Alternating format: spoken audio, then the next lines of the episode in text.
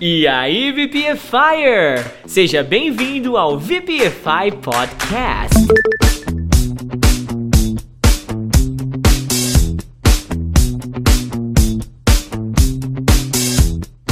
Você quer saber as melhores dicas de inglês da Podosfera, você deu play no podcast certo. Eu sou o Teacher Du Eu sou o Teacher Baby. E eu, Teacher Juan. e juntos nós vamos trazer 7 dias de conteúdo em menos de uma hora. VPFI!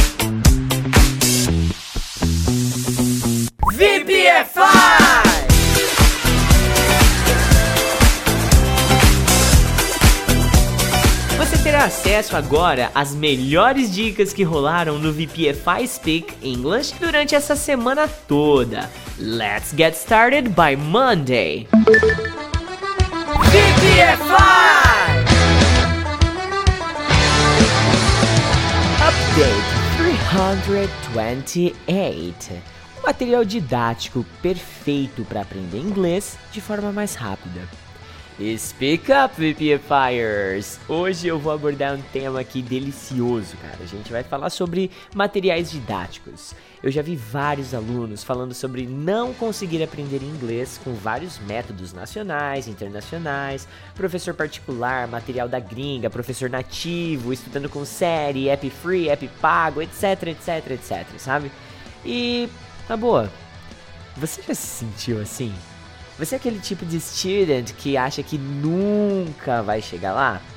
A culpa não é sua, sabe? Já aconteceu comigo também. Eu comecei a estudar em 1999, cara, e eu pensava que eu nunca ia aprender inglês de verdade.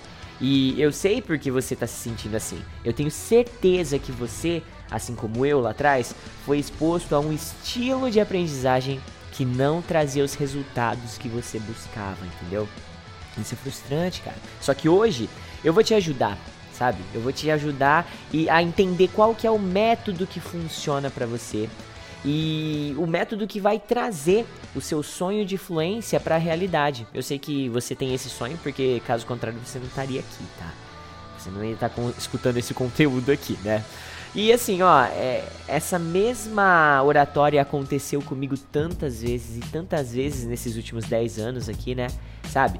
Eu criei um padrão de análise bem simples. Existe, na verdade, um fator primordial, e você quer saber qual que é ele? É o material didático, cara. Material didático. Você usa os materiais de Oxford, da Cambridge, de Michigan ou até outros materiais importados? Porque se sim, há grandes chances de você não aprender inglês com eles, viu? Afinal de contas, o, o foco desses materiais ele está no aprendizado da língua inglesa como uma língua nativa. E pelo que eu bem sei, você é um Brazilian trying to learn English, right? Hã? Esses materiais, eles são ótimos, claro, e eles trabalham speaking, listening, reading, writing através da perspectiva de um gringo, galera. Tá? A bagagem linguística, a bagagem cultural que eles já conhecem, que eles já têm. Você tá entendendo? E eu confesso que eu mesmo, eu já errei tentando ensinar é, pessoas aqui no Brasil através desses materiais. Com alguns alunos até que funcionou até um certo ponto, desenvolveu um nível legal de inglês, mas é porque o aluno já tinha um conhecimento prévio. E mesmo assim, não era o caminho mais indicado. Se eu tivesse descoberto isso antes, eu com certeza conseguiria ter agregado mais resultados para esse aluno, tá?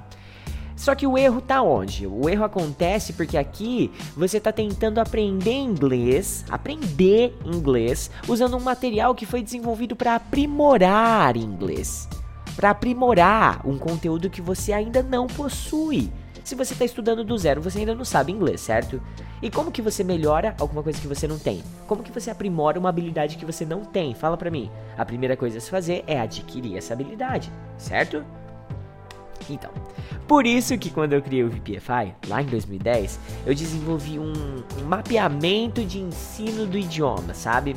Eu mapeei os primeiros passos e a forma como eu aprendi inglês, e aí eu fui recriando passo a passo, do zero, com uma ordem lógica, cronológica, que funciona de verdade. Principalmente porque esse material, quando eu desenvolvi ele, foi pensando como que eu ensino brasileiros a falar em inglês. Por isso que o nosso podcast em uma vertente se chama VPFI Inglês para brasileiros, entendeu? E assim, esse mapeamento, cara, ele traz para você uma rotina perfeita do que fazer, por que fazer e como fazer para você obter os melhores resultados para aprender o inglês, para aprender esse segundo idioma.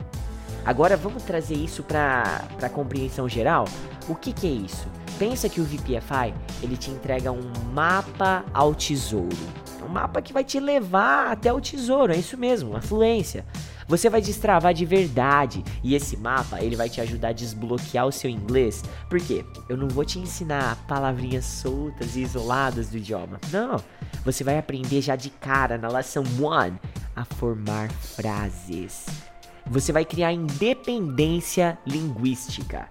E isso, eu te garanto, nenhuma escola de inglês quer te entregar de mão beijada não. Não é interessante? Se você tiver independência linguística, você não vai pagar seis anos para uma grande franquia para estar tá lá dentro, fazendo parte do quadro deles, entendeu? É por isso que as escolas não querem entregar esse segredo. Mas, olha só, você gostou do que eu te apresentei até aqui? Você quer conhecer esse método por dentro? Você quer ver como ele funciona na prática com uma lesson? Então faz o seguinte, digita aí no seu navegador agora bit.ly.com slash Clube VPFI Forever. Eu vou deixar o link aqui no vídeo também. Mas, ou se você preferir, ah, o teacher, não sei nem o que, que você falou aí, porque eu não entendi nada. Meu nível de inglês é zero. Entra no nosso Instagram, arroba você pode falar inglês, clica no link da bio e é isso.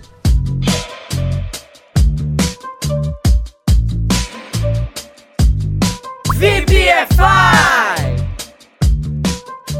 E aí, VPFire, Teacher Juan aqui para mais um update, mais um conteúdo aqui. E hoje você vai aprender a fazer visita igual os gringos. Olha só, sempre que a gente se depara com alguma expressão em português que tem o verbo fazer, já bate aquela dúvida, né? Caramba, será que eu vou usar o verbo do ou o verbo make aqui, já que os dois significam fazer? E aí é que eu te digo, nesse caso aqui de fazer visita, você não vai usar nenhum dos dois, tá? Pois é, mas antes de a gente falar sobre fazer uma visita, vamos falar só sobre visitar. Que a gente vai usar o verbo to visit para passar essa ideia. Então olha só. To visit é o verbo visitar e a gente usa ele da seguinte maneira, ó. You need to visit me tomorrow. Você precisa me visitar amanhã. Ou she visits her mother on weekends. Ela visita a mãe dela nos finais de semana. O verbo to visit, ele é um verbo regular. Então por esse motivo ele ganha o ed quando está no passado. E no exemplo acima eu usei visits porque a pessoa da frase era she. No presente em inglês, quando as pessoas são he, she ou it, a gente muda o verbo. No caso do visit, ele ganha um Szinho, tá? Vamos ver uma frase aqui com o verbo visit no passado para vocês verem a ação do ed aí. He visited them in the hospital. Ele visitou eles no hospital. Então vira visited, visited, ok? Beleza, teacher, beleza, mas eu quero eu não quero falar só visitar. Eu quero falar fazer uma visita. E aí, como é que eu faço? Bom, aí você vai ter que usar uma expressão diferente, que é to pay somebody a visit, que é fazer uma visita para alguém ou para algum lugar. Pois é, muita gente sabe que o verbo to pay é o verbo pagar. Então quer dizer que essa frase aí de cima é pagar uma visita? Não. Quer dizer, em um contexto específico pode até ser, mas na maioria das vezes, to pay somebody a visit é fazer uma visita para alguém. Dá uma olhada no exemplo aí abaixo. I want to pay my father a visit. Eu quero fazer uma visita para o meu pai. Colocando a pessoa que você quer fazer uma visita no lugar de somebody já fica tudo certinho. E o verbo to pay, ele é um verbo irregular. Então no passado ele se torna paid, ok?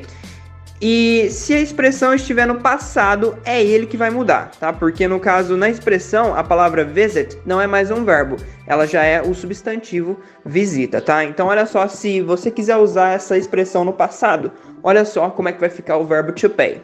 They paid Jane a visit last week. Eles fizeram uma visita para Jane semana passada, tá vendo? They paid Jane a visit. Então o pay se torna paid no passado, tá? Mas não para por aí não. E se essa visita for uma visita sem avisar? Que a pessoa chegou assim de surpresa? Essa expressão muda? Sim. Nessa situação de uma visita surpresa, a gente tem que usar um phrasal verb específico para isso, que é o to drop by, que é fazer uma visita, uma visita surpresa, ou quando a gente fala assim, ah, vou dar uma passada em tal lugar. Essa passada você também pode dar, usar esse phrasal verb, to drop by, ok? Então olha só aí um exemplinho com ele. You're welcome to drop by VPFI anytime. Você é bem-vindo para visitar o VPFI qualquer hora, tá bom? E o verbo to drop, ele é um verbo regular. Então no passado ele ganha o ed. E além de ganhar o ed, ele fica com duas letras p ao invés de uma só, tá? Então olha só o exemplo aí. She dropped by the office during her vacation. Ela deu uma passada no escritório durante as férias, tá? Então pode ser tanto uma visita surpresa ou um, uma passada, tá bom? Caramba, quantas visitas! Depois de toda essa explicação que você sabe todo sobre visitas agora, é hora de fazer os nossos desafios, tá? Que é hora de praticar o que eu acabei de te ensinar. E aí a gente tem o time to practice. Para isso, que nada mais é do que os desafios do update, né? Então olha só, três frasinhas para você treinar tudo que eu te ensinei. Eu visito ele todo dia de tarde. Segundo, nós sempre fazemos uma visita no Natal. E terceiro, Vamos dar uma passada na casa da minha mãe. Esse aí é o time to practice. Espero que você pratique muito essas expressões que eu te ensinei, esse phrasal verb, esse verb que é o verbo to visit, e assim, guarde tudo no seu English notebook e fixe eles na sua cabeça, porque na hora de conversar e falar sobre visitas, você vai saber tudinho. Bye bye, VPFire!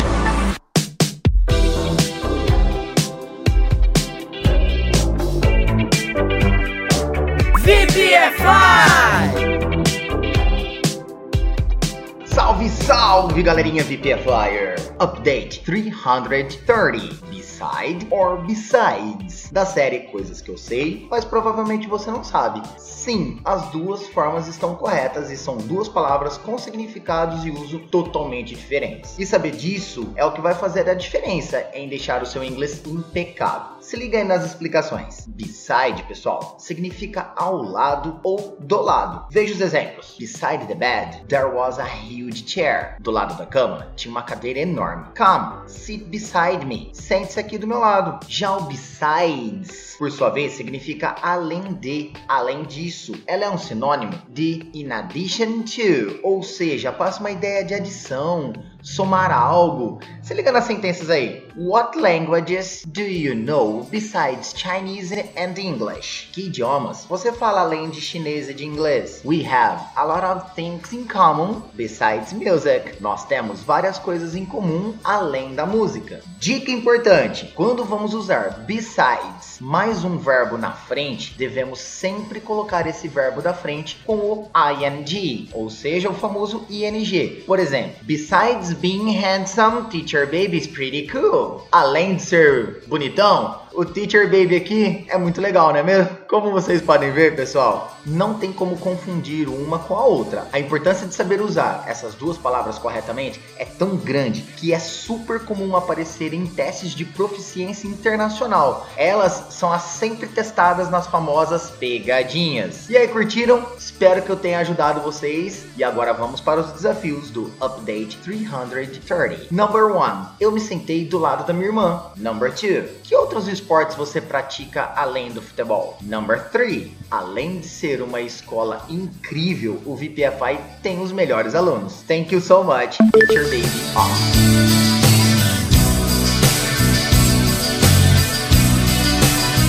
VPFI! Roacutan e vocabulários de remédio.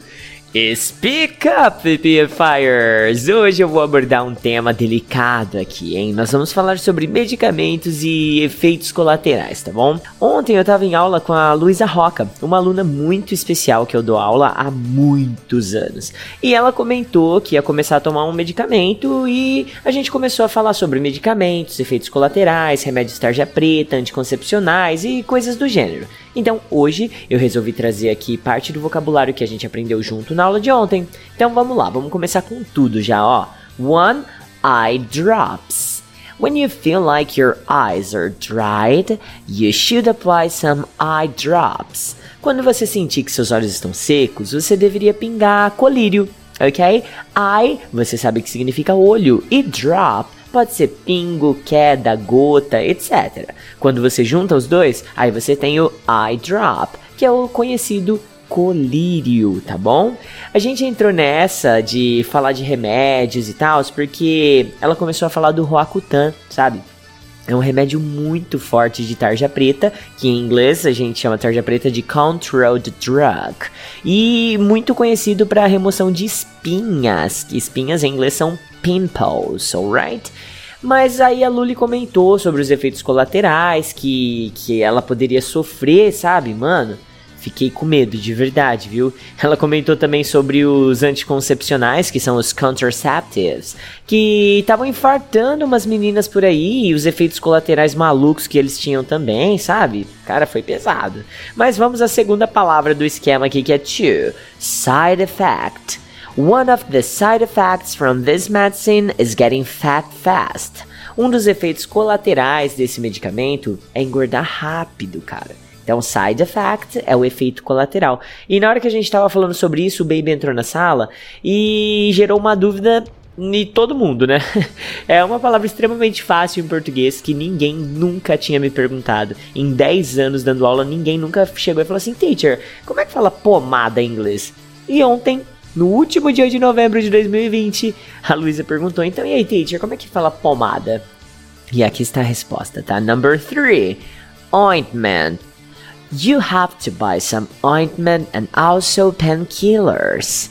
Você terá que comprar pomada e também analgésicos. Cara, na boa. Ointment. Olha, pra mim essa pomada aí não tem nada a ver com ointment, mas beleza, né? Já o analgésico, ser traduzido como painkiller, é top, né? É lindo de se ver. Tipo, o assassino da dor, o matador da dor é o painkiller. Top, né? E se você é daqueles alunos que usam o embramation e já falaram a água oxigenada como oxygenated water. Aprenda agora como é que fala corretamente essa pichorra, tá bom? Olha só. Peroxide. Peroxide. She applied peroxide on her hair for 20 minutes. Ela passou água oxigenada no cabelo dela por 20 minutos, ok? Então, peroxide é água oxigenada. Não volte a falar oxygenated water. e para fechar, a gente vai falar de absorventes, que foi o último tema que a gente debateu antes de acabar a aula de ontem, né? Então, temos aí number 5, tampon, pad. I've already bought the tampons, but she asked me for the pads. Eu já comprei os absorventes internos, mas ela me pediu absorventes normais. Ah, cara, você vai estar tá com problema quando você chegar em casa, viu? Porque tampon é o absorvente interno, que vai dentro do esquema, tá ligado? Já o pad é o externo, e eu não tenho conhecimento de causa para falar de forma mais aprofundada sobre esse assunto, né? Então, encerro aqui o conteúdo e deixo vocês com os desafios do update 331. Então, primeira frase para converter para o inglês aí, ó. Qual é o nome daquele colírio que você comprou? 2. Ela estava com medo por causa dos efeitos colaterais. 3. Não esqueça da pomada para o bebê. 4.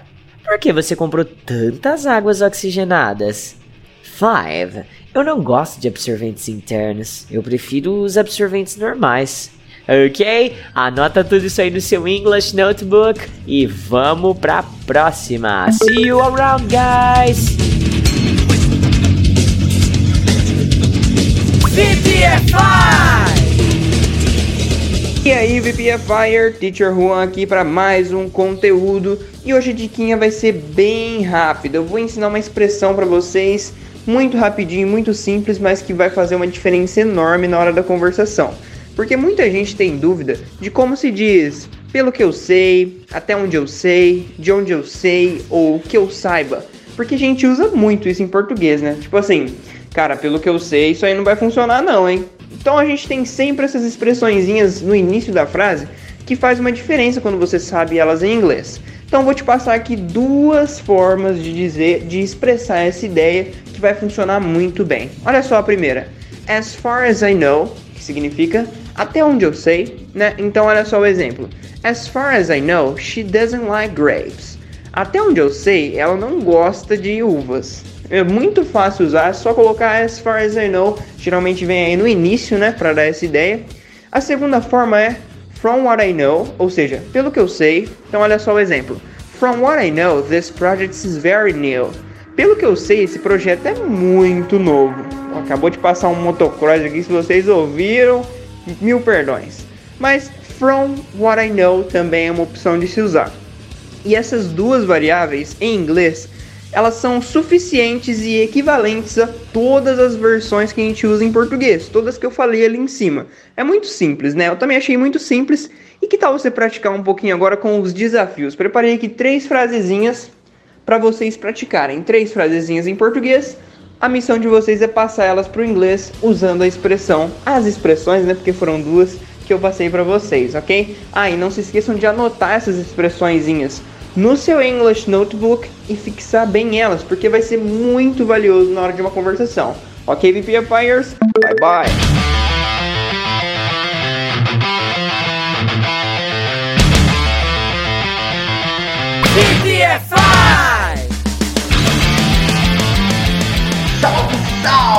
VPFires! Update 333 Pain, Ache e Sore da série Coisas que eu sei, mas provavelmente você não sabe. Você já se pegou tentando entender as diferentes formas de se dizer dor e não entendeu bulhufas? Ou pior, você só conhecia o pain e você viu no post que tem mais e agora está em choque e relax. Você não sabe, mas eu sei e vou te ensinar agora. Vamos começar pela palavra sore. Podemos definir a palavra sore como um sinônimo de inflamado, dolorido, sensível. For example, she had a sore throat. Ela tinha uma garganta inflamada. He was sore from the long ride. Ele estava dolorido da longa viagem. Já a palavra ache é uma dor passageira, aquela que com um bom remédio cura, sabe? Por exemplo, the ache in her head worsened. A dor na cabeça dela piorou. E se liga para um alerta, galera. Ache algumas vezes também pode ser ligado a dores em determinadas partes do corpo. E então juntamos a parte do corpo mais ache para dizer que ali está doendo. Seguindo do mesmo exemplo de cima, her headache worsened. A dor na cabeça dela piorou. I have a terrible toothache. I need to go to the dentist. Estou com uma dor de dente terrível. Preciso ir ao dentista. Já pain. Para finalizar, a gente vai falar da dor forte, que chega a dar enjoo. Essa sim é uma pain. For example, he felt a sharp pain in his back. Ele sentiu uma dor aguda nas suas costas. She was clearly in a lot of pain. Ela estava claramente com muita dor. E aí, curtiram? Espero ter ajudado vocês e agora vamos para os desafios do Update 333. Number 1. Tony sentiu-se bem melhor na manhã seguinte, mas seu corpo inteiro ainda estava dolorido. Number 2. Minhas pernas doíam do exercício do dia anterior. Number 3. Os pacientes estão sofrendo de dor aguda nos joelhos. Thank you so much, teacher baby.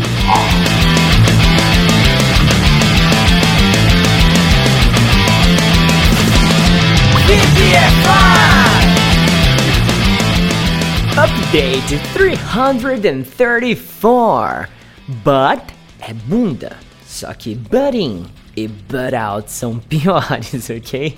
Speak up, PPFires! Hoje eu tô inspirado porque é quarta-feira e toda Wednesday nós temos a nossa aulona do Zoom, né? E não vai esquecer o horário, em 19 horas aí no horário de Brasília eu e você e o Teacher Baby e o Juan lá no Zoom estudando inglês, ok? Talvez você já tenha aprendido sim que butt pode ser traduzido por bumbum, bunda e esses apelidinhos carinhosos que a gente dá pras nádegas, né? Só que hoje eu vou te ensinar duas palavras que você não sabe. Não sabe não. E aí você vai saber bem rapidinho, alright? Então, check out my example. Check it out. Hey boss, I'm sorry to butt in, however, I really need to talk to you right now. Ei patrão, eu sinto muito interromper, no entanto, eu preciso conversar com você agora. Caramba, não vai confundir. But com but. Aquele but com dois T's e o but com um T. Porque apesar de ter apenas uma letra de diferença, cara, o sentido é completamente outro, tá bom? E como você pode ver, então, butt in ou butt in é interromper, ok? Beleza.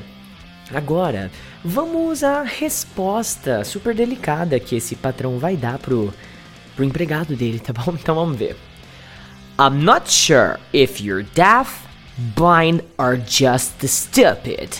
Can't you see that we are in the middle of a very important conference here? Butt out, or I'll fire you right now. Nossa. Eu não tenho certeza se você é surdo, cego ou é só idiota mesmo, viu? Você não consegue ver que a gente tá no meio de uma conferência muito importante aqui? Suma da minha frente agora! Ou eu vou demitir você imediatamente. Caraca, velho. Caraca, moço. Que patrão deselegante, né, gente? Ou oh, com um boss desse aqui, cara. Olha, melhor você pegar a sua butt e procurar um outro job, porque não vai adiantar não. Só que antes de você pegar sua butt e procurar um outro job, vamos aos desafios do update 334, ok? Minhas frases estão em português, você tem que passar para o inglês já era. Então vamos lá, ó. One. Você está falando sobre a bunda do Brad Pitt? E começou de novo, ó. Hã? Louco, né? Tá, parei. Two, eu não queria interromper, mas é uma emergência. Three, eles não querem comprar nada agora. Suma daqui. Caraca, né? Bom, eu vou nessa, porque tô preparando o conteúdo pro aulão do Zoom. Então espero você às 19 horas lá no Zoom. E se você não sabe nem do que eu tô falando, tô falando do Zoom, o que, é que esse teacher doido tá falando? Vai lá no nosso Instagram, arroba você pode falar inglês, clica no link da bio e tudo vai fazer sentido na sua vida. Ok? Have a great one, be fire!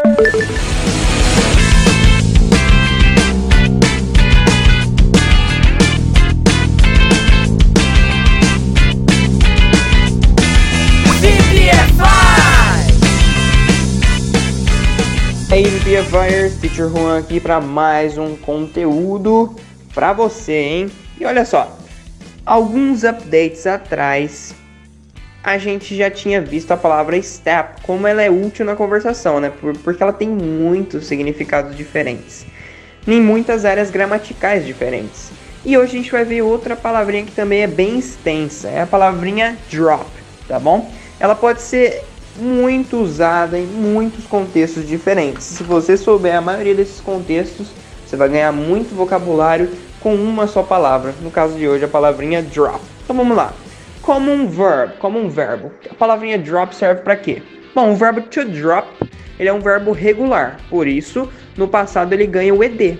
Outra informação bem importante sobre ele é que ele fica com dois p's em vez de um só, tá? Quando ele está no passado. To drop, olha só a primeira tradução de to drop, pode ser cair, ou seja, ir para um número menor. Olha só. If the sales start to drop, it will be awful for the company. Se as vendas começarem a cair, será terrível para a empresa. Então, o cair e as vendas caírem, você usa o to drop para expressar essa ideia. Outra tradução para to drop, largar ou deixar. Olha só o exemplo. Can you drop me at the corner? Você pode me deixar na esquina quando você está numa carona ou alguma coisa do tipo. Segundo, segundo contexto aí. I dropped my bag on the floor and I ran a lot. Eu larguei minha bolsa no chão e corri muito. Então esse largar de deixar alguma coisa no chão, de colocar algo no chão, também você pode usar o drop. Olha só, olha só. E não acaba por aí não, viu? To drop também pode ser derrubar. Quando a gente deixa algo cair sem esperar, não é quando você taca alguma coisa no chão, assim, tipo assim, ah, vou tacar isso aqui no chão porque eu quero. Não, é quando você não quer que aquilo caia e às vezes cai, entendeu? Então olha só. She almost dropped her sandwich. Ela quase derrubou o sanduíche dela. Derrubar é a tradução perfeita aí nesse sentido, ok? Como um substantivo, ou seja, um noun. É, drop quando ele dá nome para alguma coisa. Geralmente, drop vai significar ou gota ou pingo como um substantivo. Olha só. We need to water the plants drop by drop. Nós precisamos regar as plantas gota por gota. Então essa gota aí Gota de chuva, gota de lágrima, é sempre um drop aí, ok? Drop. Como um adjetivo, ou seja, caracterizando algo ou alguém. Geralmente é usado como dropped, tá? Com o ED aí. A tradução mais comum é caído, quando algo está caído. Então olha só. She was sad and with dropped shoulders in the morning. Ela estava triste com ombros caídos de manhã. Como está caracterizando o ombro aí, ombros caídos, esse caído aí é o drop, tá? Dropped shoulders. Muito bem.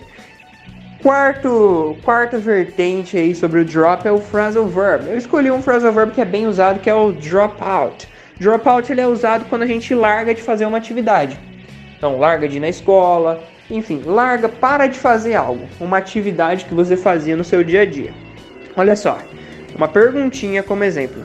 Why so many students are dropping out of school?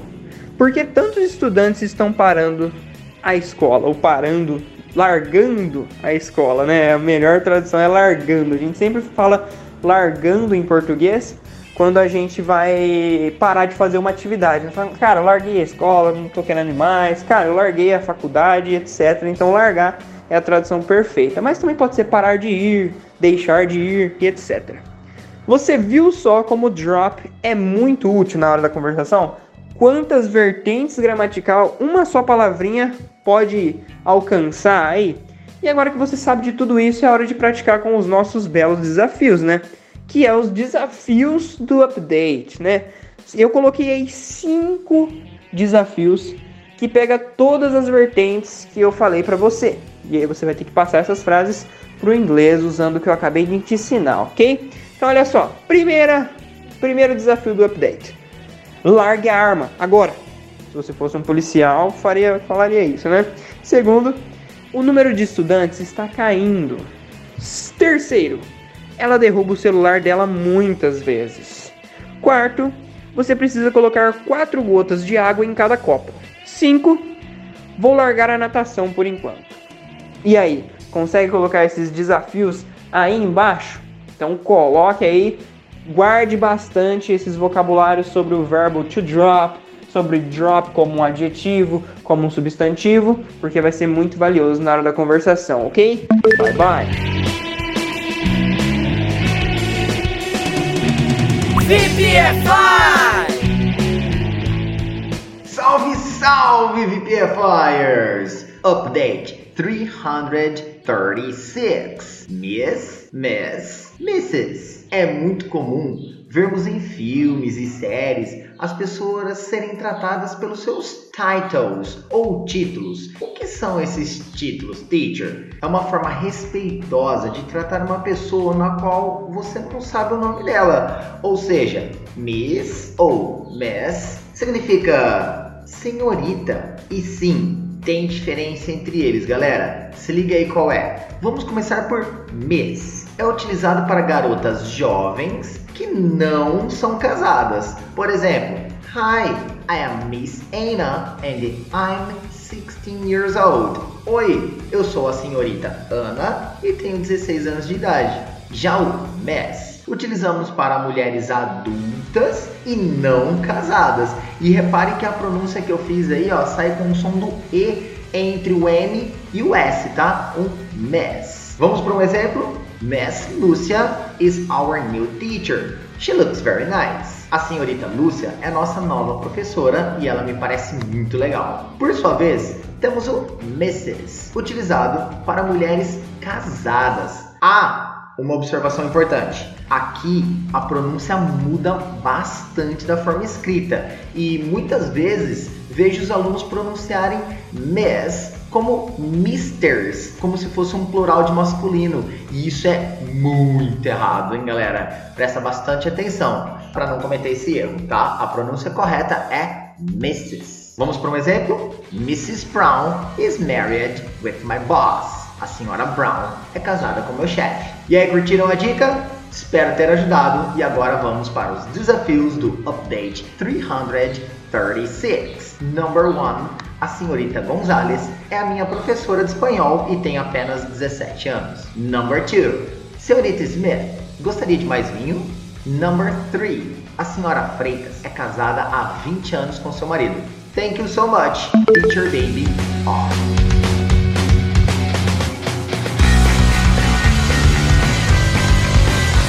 VPFI! Update 337 A regra número 1 um de Bill Gates sobre tecnologia. Speak up, VPFires! Hoje eu tô inspirado, iniciando uma nova sessão de prática aqui no VPFI Forever, que é o nosso clube de assinatura. E se você não conhece, já acessa aí o nosso Instagram, arroba você pode falar inglês, e clica no link da bio para você ter acesso ao transcript desse podcast e também aos exercícios de compreensão que o teacher preparou para você, ok? Eu recomendo esse podcast para quem já possui um nível pelo menos pré-intermediário. Lá no VPFI Forever, você vai ter acesso a todos os níveis para esse exercício aqui. Ó, eu vou fazer a leitura do texto aqui que fala sobre a forma bem peculiar que o Bill Gates encontrou de educar os seus filhos e a relação disso tudo com o uso de computers and technology. Alright? So let's go, let's speak English, VPFire. Bill Gates' rule number one about technology. Gates may have made lots of money selling computer software, but his children can only spend a limited amount of time each day in front of a monitor. Gates told a meeting in Ottawa, Canada, that his 10 year old daughter started using her computer several hours a day to play virtual games. Gates decided to limit her and also the other siblings a computer time of 45 minutes a day, plus time for the homework she receives from school. Psychologists are learning how dangerous smartphones can be for teenage and the kid brains. Bill Gates and Steve Jobs hardly ever let their kids play with the products they helped create.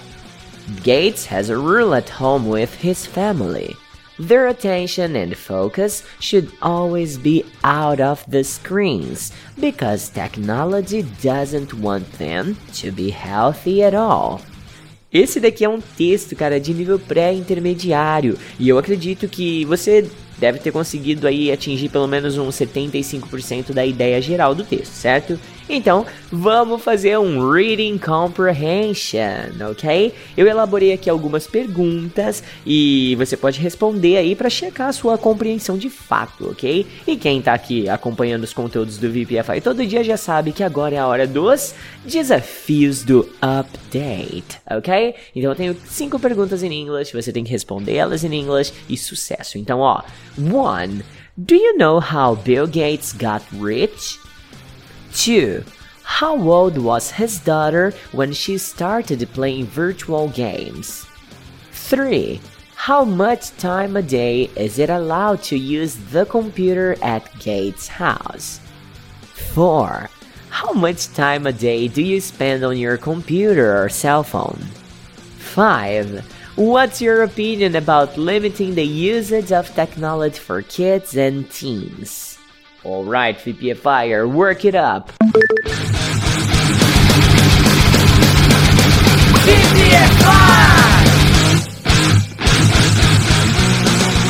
E aí, VPFires, Teacher Juan aqui para mais um conteúdo. E hoje, o que significa But Then Again? Bom, se você conhece essas três palavras, vai perceber que elas juntas, elas não fazem sentido nenhum. Se a gente traduzir cada uma ao pé da letra, dá uma olhada como é que fica. But significa mas. Then significa então. E again significa de novo ou novamente.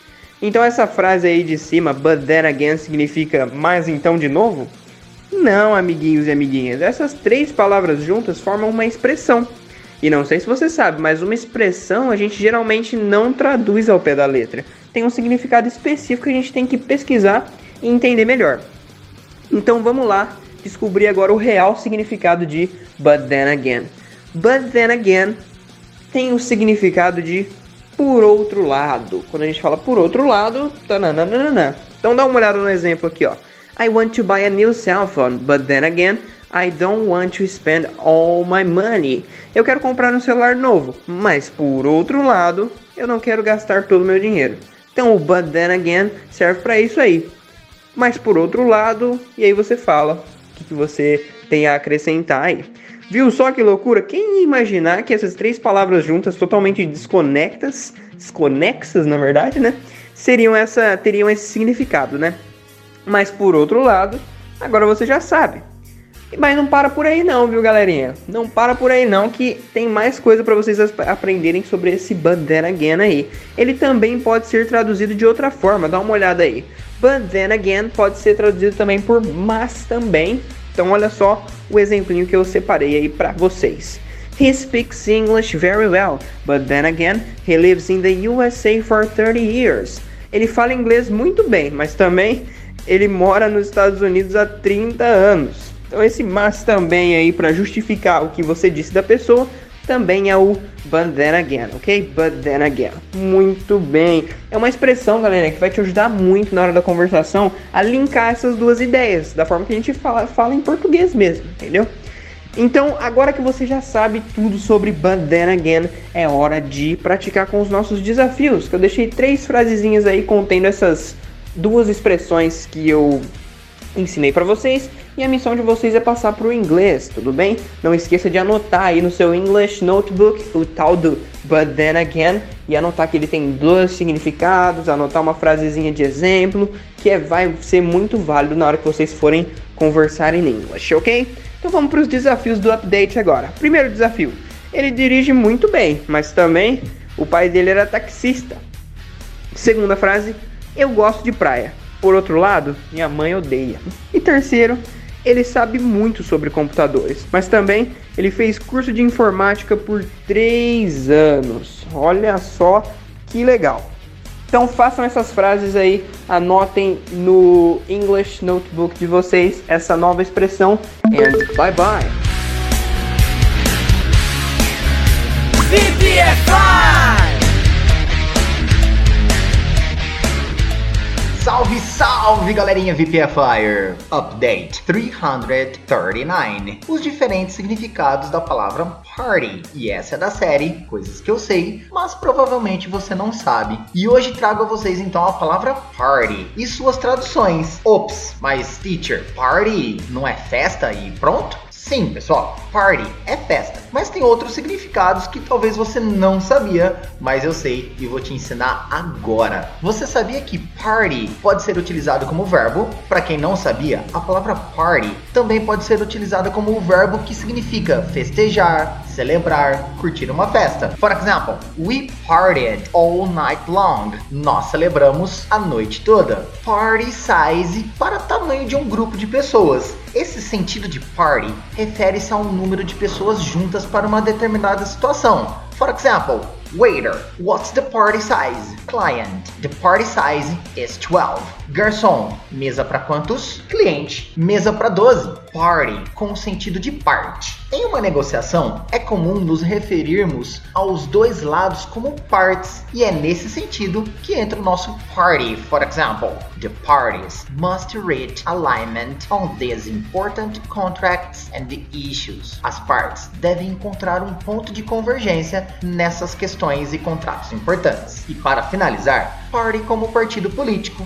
Para dizer que você faz parte de um determinado partido político, você usa o party. For example, I'm a member of the Law and Justice Party, the largest opposition party. Sou membro do Partido de Lei e Justiça, o maior partido de oposição. E aí, curtiram? Espero ter ajudado e agora vamos para os desafios do Update 339. Number 1. Com qual frequência você curte uma festa? Number 2. O frango chinês dá para todos, até mesmo para 500 pessoas. Number 3. As partes chegaram ao acordo sobre os termos? Number 4. Sou membro do partido VPFI e prometo aprender inglês esse ano. Thank you so much, Teacher Baby Off. VPFI! Update 340 Cat 22 e o paradoxo do inglês. Speak up, VPFires! Hoje eu vou bugar sua mente com um paradoxo e uma explicação mais maluca. Eu acho que é a mais maluca que eu já trouxe nos últimos 340 updates de conteúdo aqui, viu? Are you ready for a brain fart? Aproveitando a oportunidade, se você não se lembra como se fala bugar em inglês, eu fiz um update falando sobre isso. Procura aí na sua lista aí, update 325. Eu vou de cara já te falar sobre o Cat 22. Pensa em algo que deveria ser feito, porém é impossível até que você faça uma segunda coisa. Só que a maldição é que você não consegue fazer essa segunda coisa até que a primeira coisa esteja pronta. Bugou? Bugou, né? Se você não bugou, parabéns, porque se alguém tivesse me explicado que Cat 22 é isso aí, eu provavelmente estaria sem saber até agora e eu teria bugado forte. E por isso eu vou tentar simplificar mais essa explicação para você, tá bom? Às vezes a gente fica num beco sem saída, sabe? E por mais que você saiba como resolver uma situação, nada é tão simples quanto parece, né? Vou dar um exemplo para você aqui. You can't get a job without experience, but you can't get experience unless you have a job. Você não consegue um emprego sem experiência. Mas você não obtém experiência sem antes ter um emprego. Se alguém te falar a frase acima, cara, você pode virar para ela e dizer: It's a cat 22. Conseguiu entender? Você pode usar o Catch-22 para se referir a algo paradoxal, sem, digamos, um final feliz, entendeu? Você já deve ter vivido, ou então com certeza ainda viverá momentos na sua vida em que parece não haver uma decisão clara a ser tomada, né? Isso é um paradoxo. E o Cat-22 é a expressão que os gringos utilizam para se referir a esse tipo de situação paradoxal, tá? Essa expressão, cara, ela foi criada em 1961 por um escritor maluco lá para se referir a esse tipo de situação que você vive num paradoxo né? Agora, quer ouvir uma possível tradução pro tal do Cat 22? Olha só. Se ficar o bicho pega e se correr o bicho come. Uma palavra e dois números no inglês foram traduzidos por português em 12 palavras em uma expressão idiomática bem simbólica. And that's why I love languages. Olha esse exemplo aqui embaixo, ó. It was a real cat 22 in my life. I wasn't sure about online courses or physical school. E isso era um verdadeiro paradoxo na minha vida. Eu estava incerto sobre cursos online ou escola física, e por isso eu acabei tornando o VPFI em uma escola híbrida. Agora, vamos aos desafios do update. Frases em português comigo, você converte para o inglês e sucesso. Então, number one. Este é o paradoxo do mundo desde sempre. Two. A vida é um grande paradoxo. Three. Este é sempre um paradoxo que os alunos de inglês enfrentam. E aí, você está vivendo algum Cat 22 moment in your life right now? I hope so, or I hope not.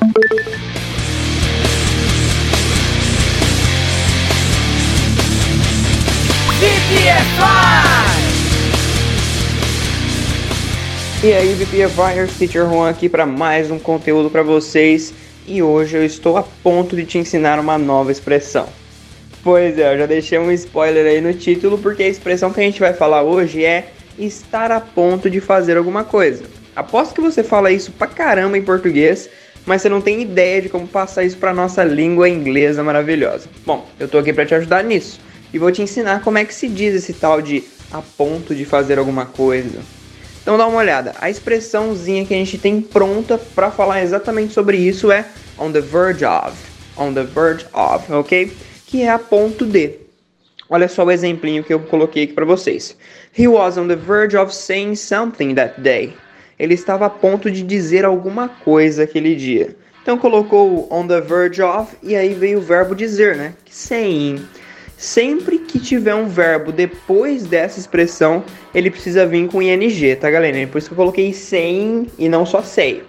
Tem que ter o ing aí depois do of, on the verge of, e aí o verbo que vem que vem vindo, vai ter que vir com ing, ok?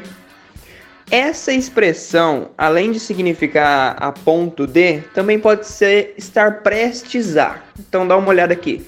She knew he was on the verge of losing his job ela sabia que ele estava prestes a perder o emprego. Então, estar prestes, estar quase perdendo, é também uma tradução muito adequada.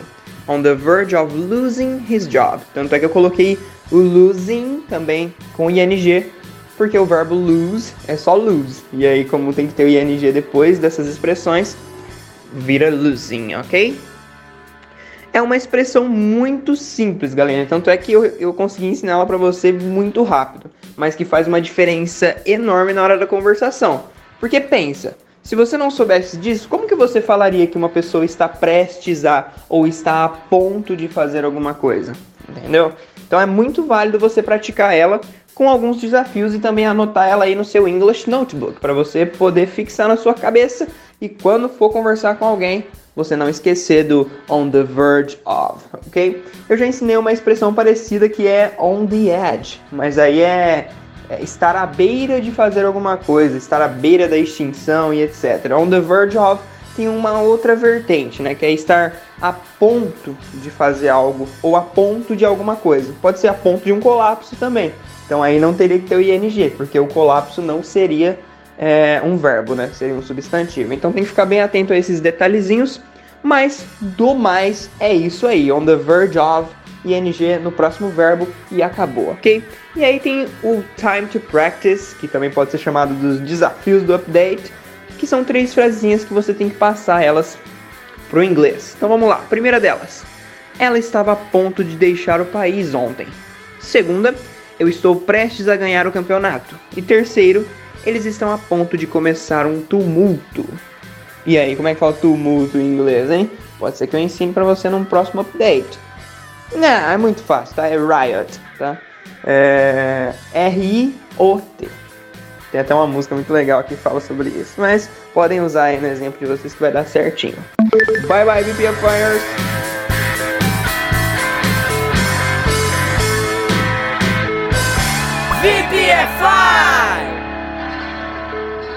Salve, salve, galerinha VPFire! Update 342. Hoje trago a vocês expressões muito comuns no dia a dia dos falantes de inglês. E são elas: about time e to buy something.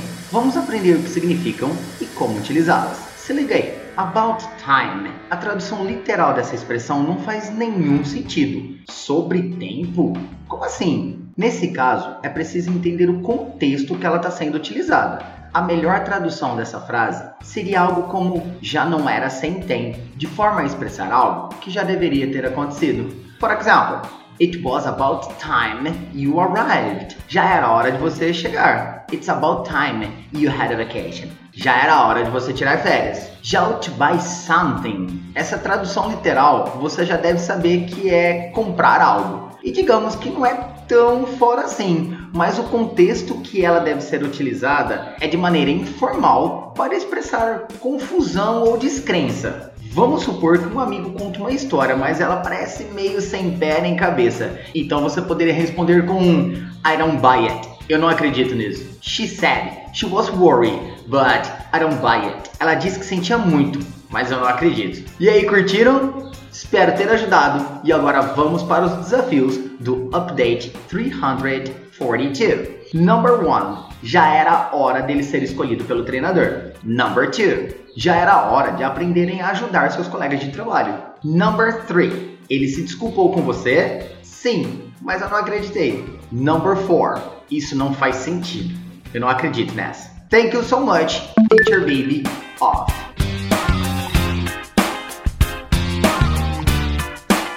VPFI!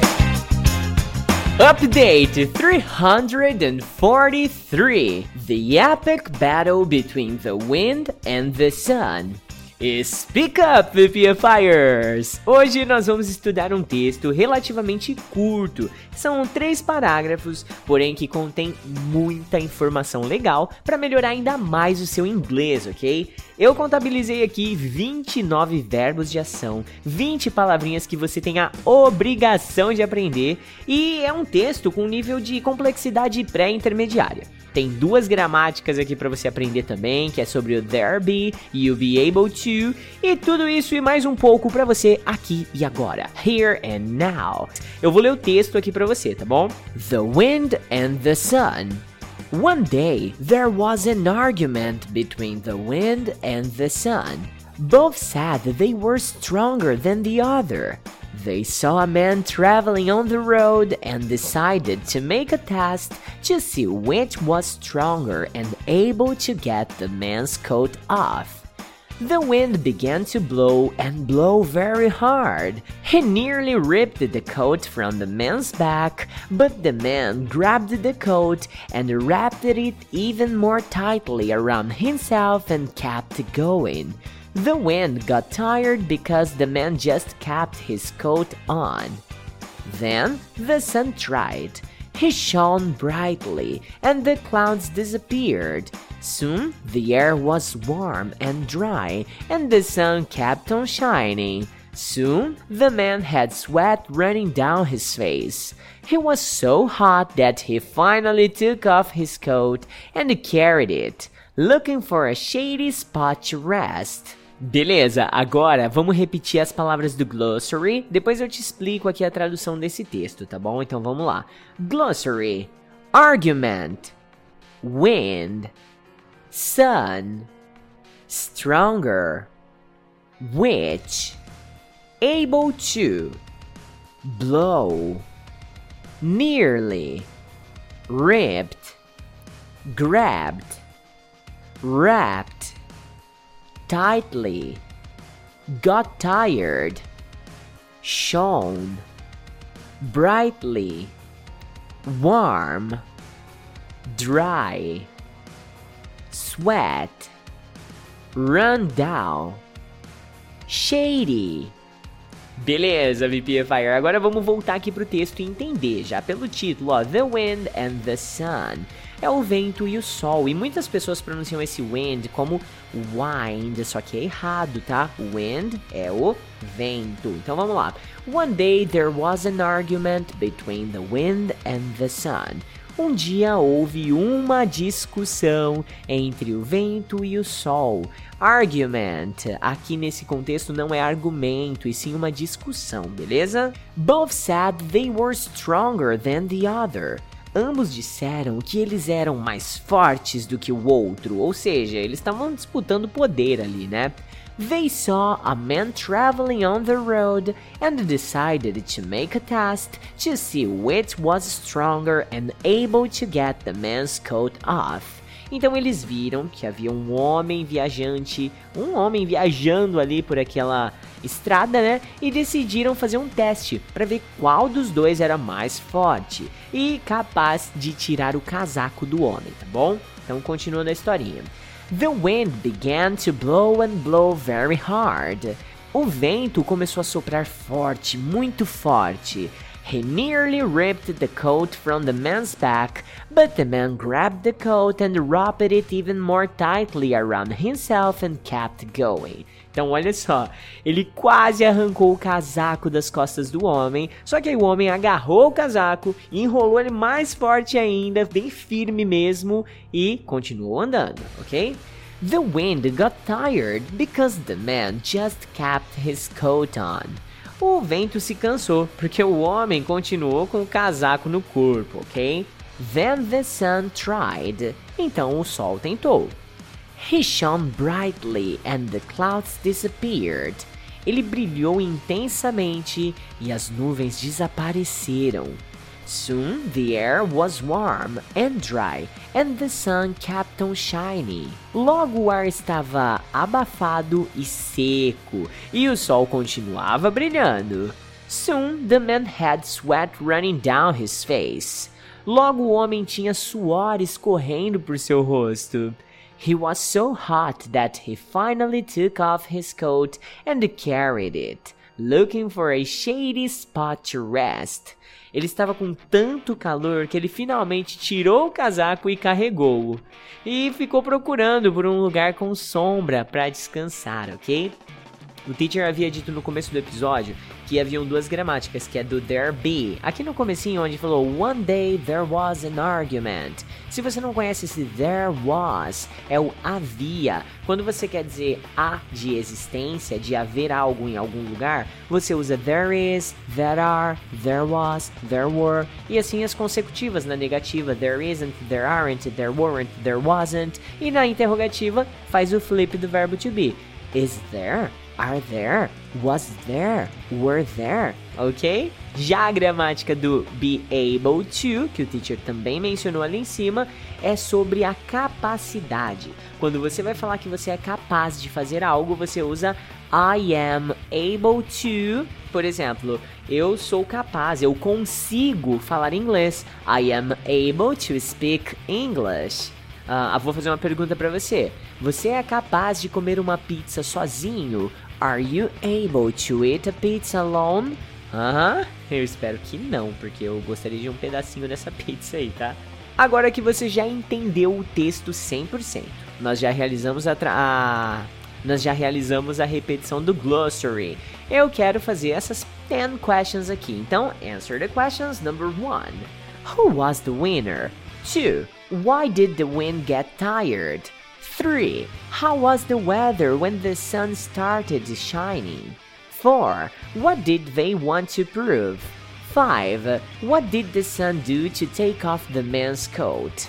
6. Who is the strongest between the sun and the wind? 7. Where did the men go to rest?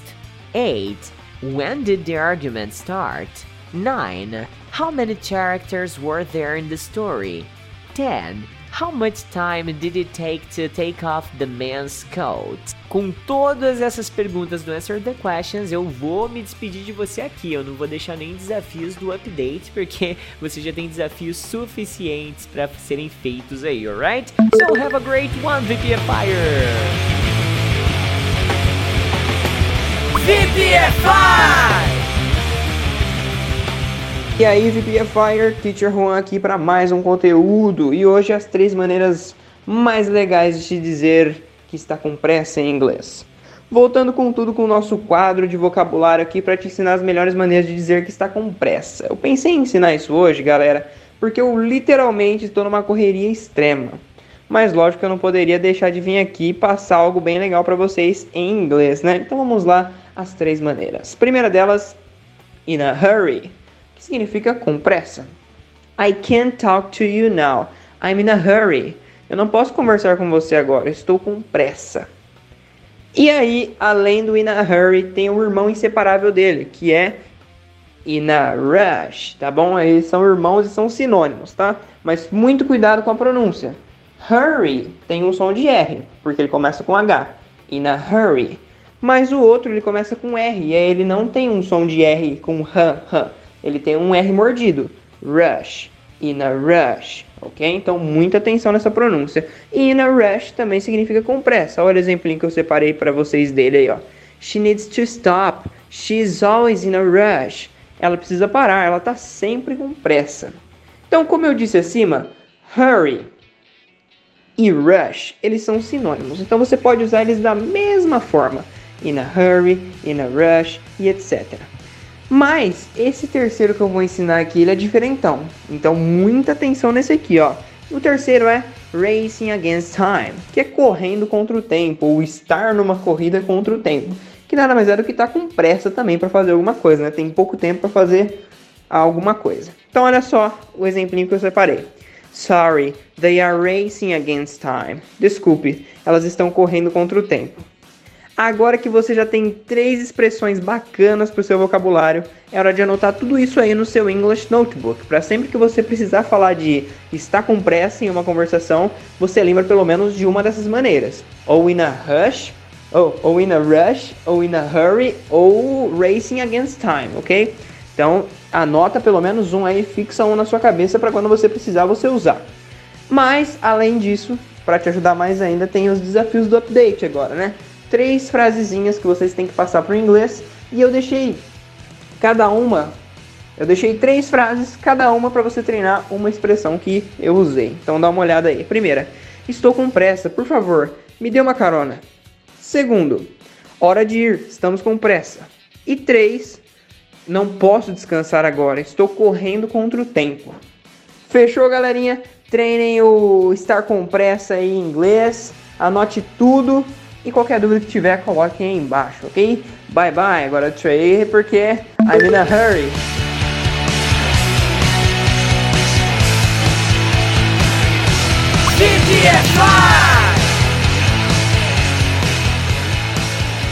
Salve, salve, galerinha VPFire! Update 345. Spill the beans! Piece of cake. Hoje venho até vocês com mais expressões muito comuns no dia a dia dos falantes de inglês, e são spill the beans e piece of cake. Vamos entender o que significam e como utilizá-las. Se liga aí. Spill the beans, você deve estar se perguntando por que alguém gostaria de espalhar os feijões. Como acontece com outras expressões, nada de traduzir o pé da letra, ok? To spill the beans significa revelar um segredo, abrir o bico, dar com a língua nos dentes. For example, I can't believe he spilled the beans. Eu não acredito que ele deu com a língua nos dentes. Can you try to keep this a secret? Please, don't spill the beans. Você pode tentar guardar esse segredo? Por favor, não abra o bico. Já o piece of cake, galera, podemos considerar que estamos quebrando a tradução de tradução não literal das frases. Pois piece of cake é usado para falar de coisas muito fáceis de fazer. Ou seja, não tem nada a ver com um pedaço de bolo, tá bom, pessoal? Se liga aí nos exemplos. How was the test today? How? A piece of cake. Como foi a prova hoje? Moleza. I trained so much for this competition that it will be a piece of cake. Treinei tanto para essa competição que vai ser moleza. E aí, galera, curtiram? Espero que eu tenha ajudado. E agora vamos para os desafios do Update 345. Number 1. Não me conte nada. Eu sempre dou com a língua nos dentes. Number 2. A Maggie descobriu sobre a festa porque a Julie abriu o bico. Number 3. Aprender a dirigir foi muito fácil para mim. Number 4. A instalação do novo software foi moleza. Thank you so much, Teacher Baby.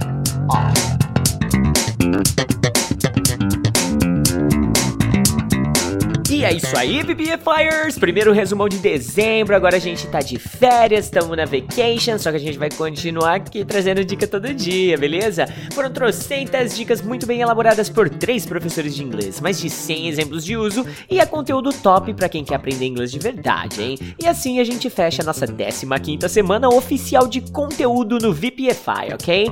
Eu espero que você tenha gostado, afinal de contas, cara, são três professores dedicados a você e ao seu aprendizado. E se você gostou do conteúdo, deixa um feedback pra gente aí, tira um screenshot da sua tela, marca o arroba você pode falar inglês nas mídias sociais e chama a gente aí no WhatsApp 16 997522487. Lembrando que esse podcast só é possível graças ao VPFI Forever, que é o nosso grupo de VPFIers que estudam com a gente todos os dias através da Hotmart. Agora, cara, se conecta com a gente em todas as suas redes sociais. É só você procurar por VPFI ou então você pode falar inglês, porque eu vou curtir o meu domingão com a minha família e amanhã eu inicio a edição da 16 semana por aqui. Bye bye, VPFire! Fica aí curtindo esse baixo rasgando seu domingão!